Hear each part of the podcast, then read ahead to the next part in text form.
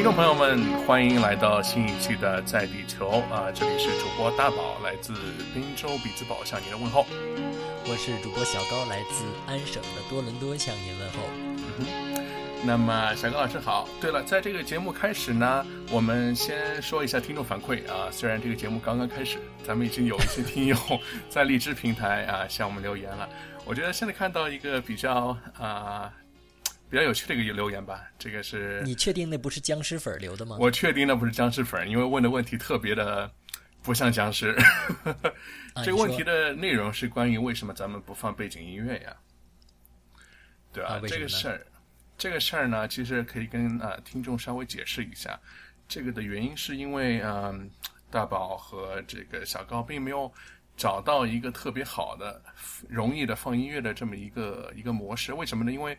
呃，不想去使用这个有版权保护的音乐，然后呢，又还没有来得及找到就是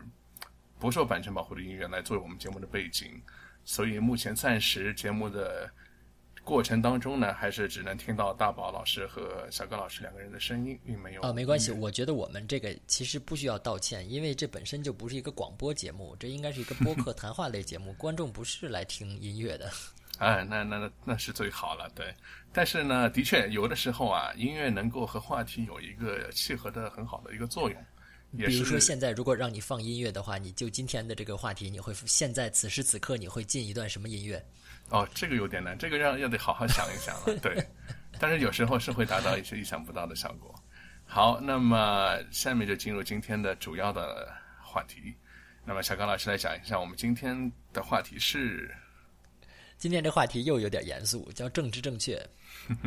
尤其是生活在美国和加拿大这两个国家，我们的感觉应该说是比较深刻的。呃，这个事情呢，可能跟国内的朋友聊 PC 对吧？Political correctness 或者政治正确性，大家不会有什么特别明显的切身的感触。就算知道它这个概念，也只是知道啊，可能对吧？啊，比如说原来说黑人，现在说非洲裔美国人，可能就是这么一个。一个一个一个很很空泛的概念，但是你生活在这样的一种政治讲求政治正确的国家时间长了呢，就会有很多方面这个东西会影响你自己的生活。所以今天我们想用一期的这个节目来跟大家聊一聊我们身边遇到的一些事情。好的，呃，首先我觉得我自己来看呢，好像并没有受到太多这方面的影响，也可能是因为平日里的生活所接触到的人与事儿。比较的日复一日，年复一年，呃，可能已经习惯了这么一个大环境下的，大家可能平时就会以政治正确，或者是以美国人的方式啊来看待各种各样的事情，啊，并没有一个，也可能是在多年之前刚来美国的时候会有一个冲突吧，但是现在已经。很难感到，几乎很难感觉到有这么一个 OK 好，那你说到这个，你说到这个，我就来采访你一下。你刚才说刚到美国的时候会有一些冲突，你可以举几个例子吗？这已经是很遥远的事儿了。我们已经在美国生活，北美生活了很多年，可能刚来的时候会觉得这边对少数族裔的这么一个权利的平等特别的特别看重吧。各种各样的场合下，你如果说了一些，呃，只代表一个多数族裔或者是一个主流族裔的一些一些东西的话，这个是会受到质疑的。很多情况下要顾及到少数族裔、少数人群他们的想法，觉得这个是一个比较大的冲击吧。因为由于在我们国内是一个，嗯，可能是因为我们生活的城市啊，并没有接触到太多的少数族裔吧。这个可能是我因为。生活环境还是比较单一的，这么一个一个一个影响吧。不，国内不是没有少数族裔，国内就算有，他也不会有把这个东西提到一个政治问题上，或者说至少就不会是老百姓自己会达到这种说话的时候自我审查，然后报纸上有很强烈的这种。啊，当然，报纸这这话题我们就不说了，这稍微有点敏感，也也不太符合这个国情。但是就是说，呃，我们还是从自己身边的事情来来讲起哈。有什么政治正确给你感触特别深的例子，我们今天可以聊一聊。比如说，我现在就想到这个，你们你所在的城市有这个 Pride Parade 吗？同性恋大游行？呃，有。而且呢，我这个就是我家这条街走过去，估计不到一公里的地方。它那个有一个小的街区，整个的街区呢，它那个人行道啊，照理说就是黑呃斑马线，对，它那哎条街区的人行道就是彩虹色的。嗯，这是我们今天要聊的这个 LGBT 的那个色彩，包括那个街道两边悬挂的那样的旗子，所以所以说那就是啊、当年不是当年了，可能每年都有的那个 parade 的一个一个小活动的一个聚集地吧。嗯嗯，这个大概熟悉美国的朋友可能知道，我们这个呃大宝老是生活的是滨州，是吧？滨州应该说，在这个社会角度来讲，应该是比较的。比较的开明是吧？比较嗯 progressive、或者说 liberal 这些事情，包括你像同性恋合法化呀，啊、对还有什么各种种的合法化，应该是走在比较靠前。从地域上来讲，对对对是不是是比较靠前的？至少我的城市所在的 county 是比较靠前的，但是可能一些呃，今天我们聊的是政治经济，但是可能在一些所谓的嗯就是郊区一些的区县呢，嗯他们有可能是变成啊红色的多一些。对，现在我们这边只要是大城市所在地，一般都是蓝色。你可以看美国大选的时候，对对，那如果说大家你如果你要以美国大选的这个红蓝来界定政治光谱的话，那我觉得整个加拿大都是深蓝啊、大概是这样的一个情况。对呃，加拿大呢，全世界最早的对同性恋合法化的国家之一，呃，最早的呃，当然各个省有先后几年的这个呃差别了，但是整个全国来讲呢，同性恋合法化在全世界来讲是比较早的，呃，现在基本上大麻合法化。然后呢，还有很多事情都合法。我不知道我们这节目的尺度在哪儿啊？我不知道能不能说哈。但我们今天可以一点一点来扒一扒。总之，这个同性恋大游行应该说是给人感官刺激比较强的、最直观的一种体验啊。就是包括这个从二零一六年开始，呃，加拿大新任的总理这个 Trudeau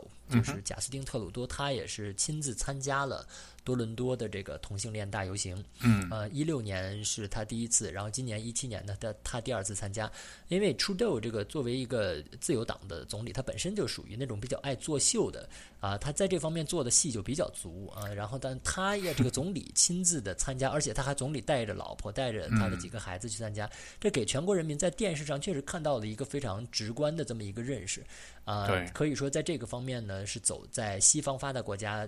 来讲，加拿大是走在比较靠前的。对对对，是的，而且这个总统的外形长得特别的英俊，我对觉得这个在特别在年轻人当中的心目中的这个形象特别好。嗯，对。正好 LGBT 的整个主要群体还是算是年轻的那个群体，我认为对。哎，对对，这有有有道理，这个有道理。那因为他的前一任呢是这个哈珀总理，Ste 呃 Stephen Harper 是属于那种嗯比较、怎么说呢，比较让人感觉比较沉稳，比较而且也是保守党，呃，就不太像那种会挽着袖子去参加这种。呃，嗯。同性恋大游行的那种那种路子对对对。啊，所以他整个这个是一个新的路子。那再说美国哈，美国我记得是奥奥巴马的第二个任期的时候才进行了，就差不多第二个任期到后半段的时候，才把这个法案签了，最后对的是全的全联邦的进行合法化。对，没错而。且而且有一些人扒出来，就是奥巴马在零八年竞选的时候，他还是呃比较强烈、比较直白的表明说，OK，婚姻应该是什么？应该是一男一女的，呃，这个事情。然后后来呢，哦到了这个呃。他去签这个法案的时候，他自己发表的演讲，他说：“OK，在这个问题上，我的这个看法呢得到了一些演变啊。”他用的词是 evolved，、嗯对 My view has evolved on this。那你也可以看出，在过去的这个五到十年，美国整个社会的运动对于推动他这个立法立法嗯的角度，对这个事情的不这个这个可以说它这个尺度在越来越大。然后呢，也是跟整个社会的这个风气的走向有关。嗯，是的，我觉得呢，从总统角度呢，他还是要看这个选民的这么一个意向的，还是要考虑的。我觉得，嗯，他所要去支持的一些人群啊，包括他所反对的一些人群，这个对他的选票的影响，我觉得还是第一考虑的范畴。当然，他没有在呃，比如说奥巴马已经两次了，他不可能再有第三次连任，但是他可能为他的党派会做一些争取，因为他们党派所那个 promote 啊，所提倡的这么一些政策啊。啊，比如说克林顿，呃，希拉里·克林顿就是他的后任所这个提倡的这么一些政策，这个是一脉传承的，是他党内一脉传承的。所以他在他任期的结束之前，可能要去把这个大饼要开始画起来了，这个是有他的这个政治目的的，我觉得。嗯嗯，虽然最后画画饼以失败告终，这个，我觉得特朗普总统这个，我们肯定可以专门找一期来聊一下。这个是美国历史上从未有过的这么一次事件。对对，一百年以后，人们回看这个世纪之初，比如说二零一六年发生的这个事儿，我觉得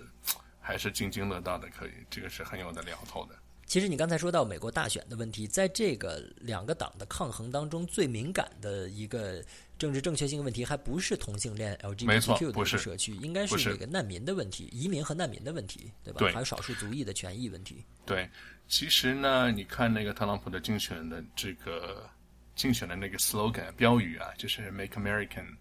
Make America Great Again，Mega，简称是 Mega，对。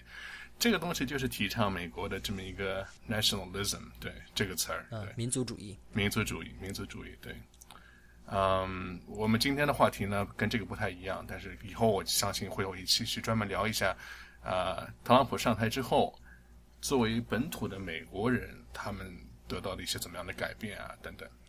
说到这个，我倒想问一下你身边的这种经历哈，就是你所在的学校啊也好，还是你的这种这个工作场合，他们会专门的去找一些，比如说有残疾的学生，或者是呃故意增加少数族裔的学生的比重，呃，然后去彰显自己这种政治正确性吗？呃，首先一个我的观感是没有，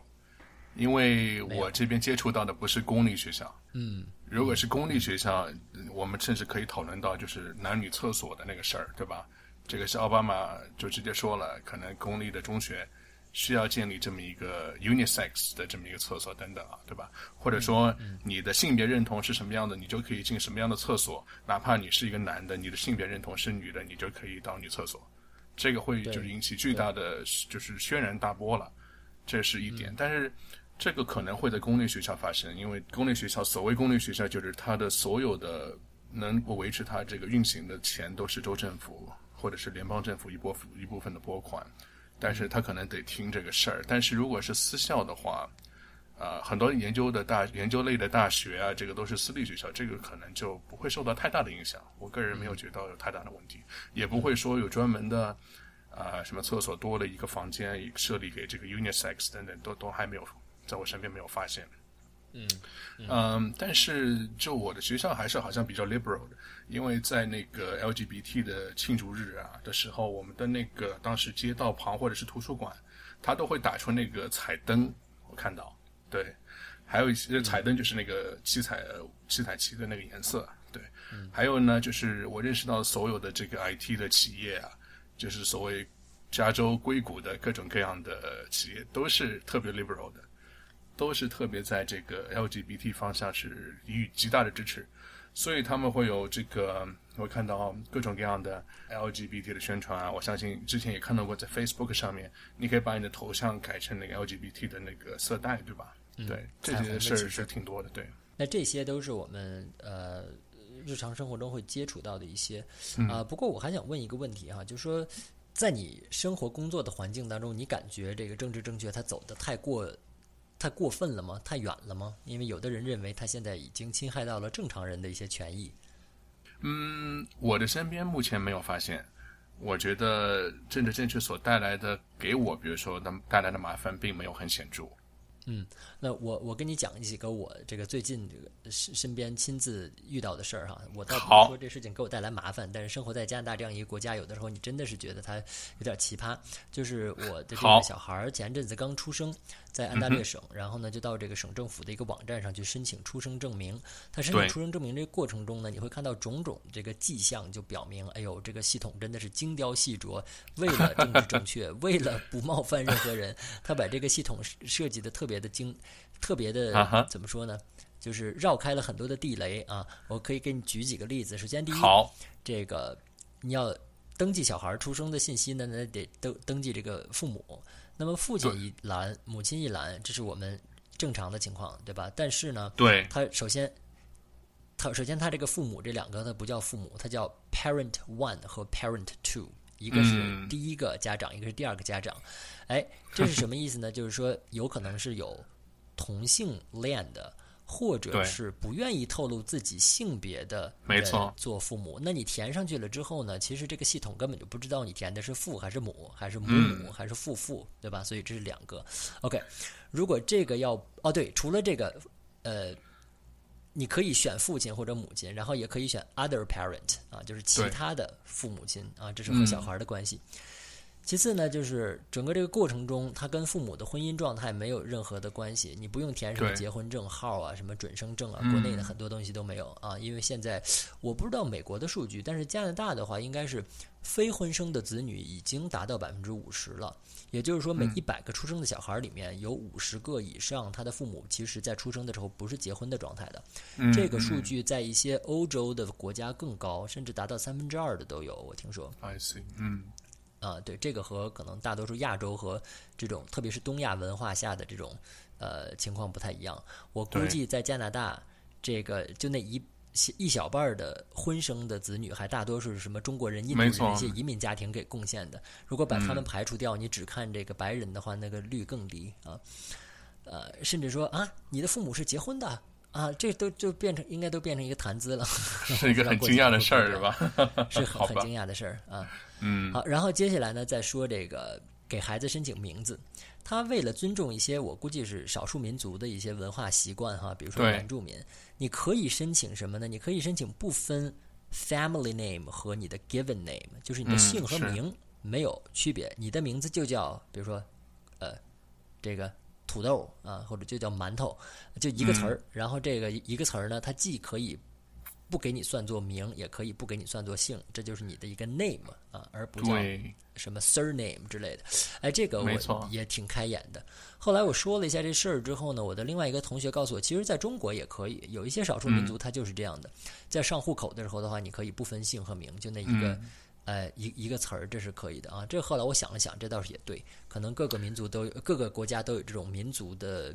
呃，一些民族文化的传统习俗。嗯，是的，呃，这个事儿呢，我我插一句，就是我觉得呢，是自己啊，有时候觉得。是他在你出生的那一瞬间有这么一个政治正确的认知，给你提供了很复杂的表格，给你各种各样的选项，以满足各个族群的需要，这个没有问题。但是呢，假设比如说这个孩子并没有一个姓，对吧？他可能就是一个单名，只有一个 first name，就一个名。他可能在日后遇到的各种各样的入学呀、考试啊、办证件、驾照啊、结婚生子，他可能会遇到一系列的问题。为什么呢？因为这一系列后续的事儿啊。并没有那么好的跟你出生办出生证的那一样，达到如此的高度统一的政治正确。呃，比如说，你可能，比如说我身边的有印度的朋友，他可能他的那个根据他的文化习惯，他的姓呢是两个单词组合起来，这样挺多的。包括在那个，比如说欧洲这样的姓也很多，比如说梵高对吧？Van Gogh 就是他的姓，他是两个这么一个当中有空格的两个字组成的，但是。你这个东西在比如说传统的，比如说啊啊姓和名的这么表格里填的时候，很容易就会造成各种各样的误会啊，或者说这个错误的认识啊，什么导致带来一系列难以想象的麻烦。进个学校啊，办一个什么证件呐，考个驾照啊什么的。这可能因为你这个名字不属于规范，对吧？这个所谓的规范呢，就是目前主流的一个 first name、一个 middle name、一个 last name 这样子，它可能不符合这么一个规范，导致带来不必要的麻烦。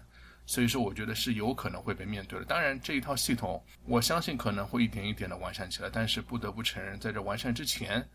的确是带来了一些不必要的麻烦吧。我认为。对，从这事情可以看出来，就是政府的有些事情啊，就可以说是政府的或者是这个体制的一厢情愿。但是你真正想要帮助这些人，帮助这些在政治上弱势的群体，比如说像女性，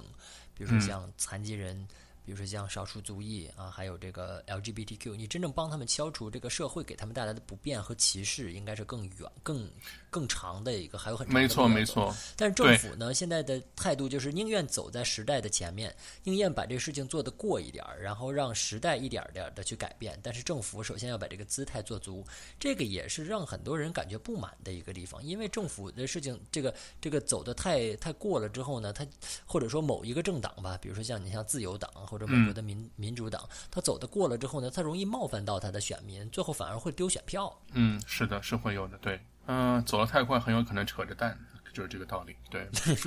步子迈太大了。对他那个有时候可能呃，真正的 L B L G B T 的这个人群啊，更希望他在一些实质性上做出一些啊对他们的改善或者帮助，而非这些呃拘泥于呃表面功夫的这么一些改变。我相信他们更希望看到你比如说什么是实质性的改变呢？呃，比如说，他们可能希望有这么一个厕所的存在，就是 unisex，、或者叫 family restroom，、就是家庭的厕所，或者叫不分性别的厕所，这样他们就不用很纠结。比如说，他们不认同自己的目前的这个生理性别，他去男厕所也不习惯，他去女厕所也不舒服，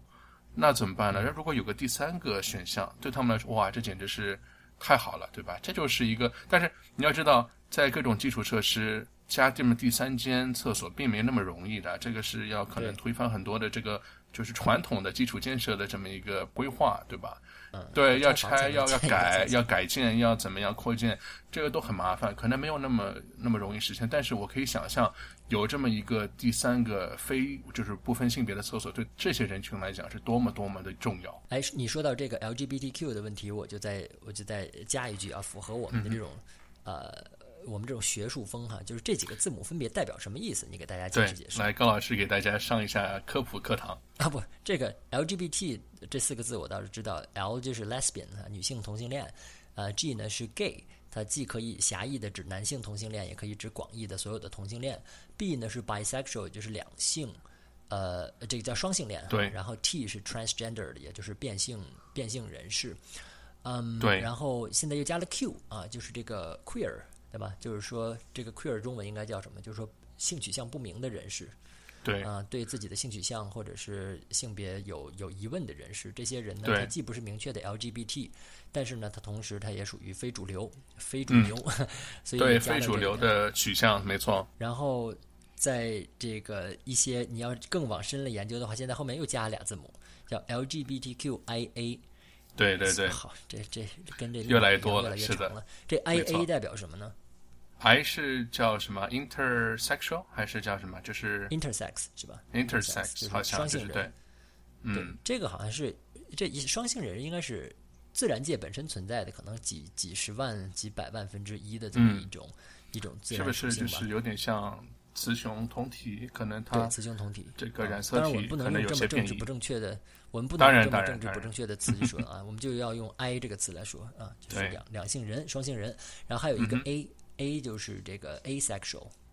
对吗就是它既没有雄性的显著染色体，也没有雌性的显著染色体，可能是这么一个情况，是吗？就是说它它不会呃成为很典型的 L 或者 G，呃不会哦成为那种就是说这个女性特征比较强的男性或者男性特征比较强的嗯女性。它主要原因是因为它根本就没有这种特别强的性别表达，可能是这样子的。对，LG 如果我们听众里面，如果我们嗯听众里面有这方面的专家的话，欢迎大家来补充或者指正啊。如果我们有没错没错欢迎大家留言啊！这个可以在我们的荔枝 FM 平台啊、给我们留言。